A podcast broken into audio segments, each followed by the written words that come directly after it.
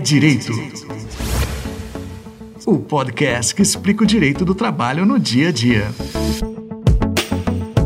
Quais os direitos do trabalhador doméstico? Além dos deveres, o empregado também tem direitos. Saiba agora alguns deles.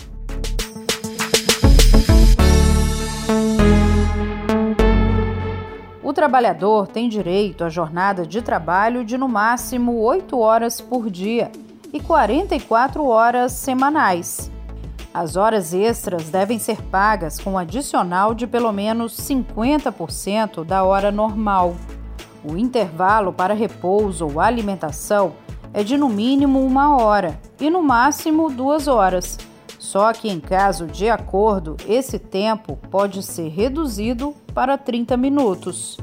A remuneração do trabalho executado entre as 10 horas da noite de um dia e 5 horas do outro deve ter acréscimo de no mínimo 20%. O trabalho doméstico é proibido para menores de 18 anos. É Direito. O podcast que explica o direito do trabalho no dia a dia. Uma produção da Coordenadoria de Comunicação Social do Tribunal Regional do Trabalho de Mato Grosso.